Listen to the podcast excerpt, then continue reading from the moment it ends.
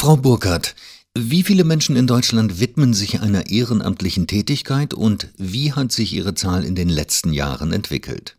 Wir haben uns in unserer Studie auf Basis des sozioökonomischen Panels die Entwicklung der Engagementquoten von 1990 bis 2017 angeschaut. Aktuell, das heißt im Jahr 2017, engagierten sich 32 Prozent. Das sind rund ein Drittel der Bevölkerung in Deutschland ehrenamtlich. Das entspricht in absoluten Zahlen 22 Millionen Engagierten in Deutschland. Im Jahr 1990 waren es 27 Prozent.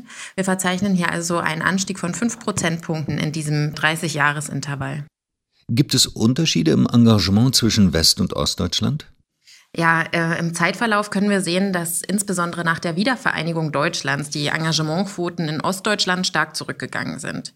Und auch heute befinden sie sich noch auf einem geringeren Niveau als in Westdeutschland. Wir haben uns auch die Unterschiede zwischen Stadt und Land angeschaut und können dabei sehen, dass insbesondere in den ländlichen Regionen viel mehr Menschen beziehungsweise ein größerer Anteil engagiert ist als in den Städten. Welches Bild zeigt sich, wenn man nach Geschlecht oder Alter differenziert?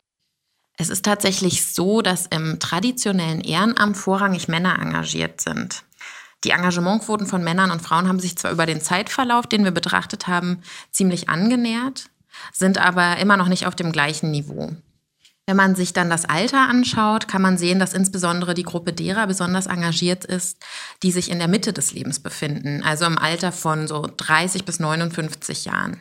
Die bilden tatsächlich den größten Anteil an Engagierten. Da spielt wahrscheinlich auch das Engagement im Kindergarten und in der Schule eine Rolle. Betrachtet man die Bildung, zeigt sich, dass die höchsten Engagementquoten bei Menschen zu finden sind, die mindestens einen Abitur als höchsten Bildungsabschluss haben. Das Engagement ist also immer noch sehr stark bildungsabhängig. In welcher Gruppe hat die Zahl der Ehrenamtlichen am meisten zugenommen? Der Anteil der Ehrenamtlichen hat sowohl in der Gruppe der Älteren als auch bei den Jüngeren große Zuwächse zu verzeichnen. So engagieren sich Personen rund um das Rentenalter und im Ruhestand, als auch Schülerinnen und Schüler viel stärker, als das noch vor 30 Jahren der Fall war. Warum engagiert sich die heutige Rentnergeneration stärker als frühere Generationen?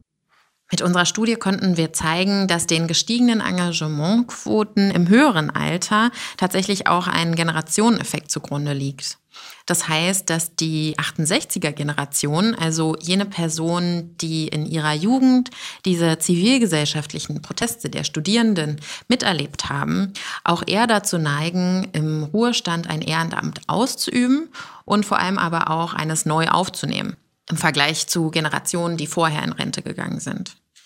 Eine Rolle spielt natürlich aber auch, dass dem Engagement und dem Prozess des Alterns an sich viel mehr Anerkennung entgegengebracht wird. So wird die Phase des Ruhestandes jetzt zu einer Zeit, in der es den Menschen möglich ist, sich neu auszuprobieren, neue soziale Kontakte zu knüpfen und vieles mehr. Und das ehrenamtliche Engagement bietet eben genau den Raum, das zu realisieren. Hinzu kommt natürlich auch der verbesserte Gesundheitszustand im Alter und die höhere Lebenserwartung. Was könnte die Politik tun, um das ehrenamtliche Engagement weiter zu fördern bzw. zu unterstützen? Auf Grundlage unserer Ergebnisse können wir davon ausgehen, dass es auch in Zukunft immer mehr Menschen geben wird, die bereit sind, in ihrer freien Zeit ein ehrenamtliches Engagement auszuüben.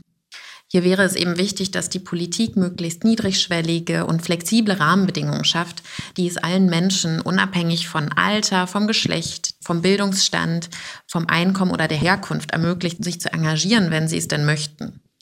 Weiterhin wäre es wichtig, dieses Engagement eben auch finanziell viel stärker zu unterstützen. Besonders in finanzschwachen Regionen besteht eben ein außerordentlicher Bedarf. Wichtig ist allerdings, dass immer darauf geachtet wird, dass das Ehrenamt keine Lückenbüßerfunktion übernimmt, wo eben eigentlich der Sozialstaat handeln sollte.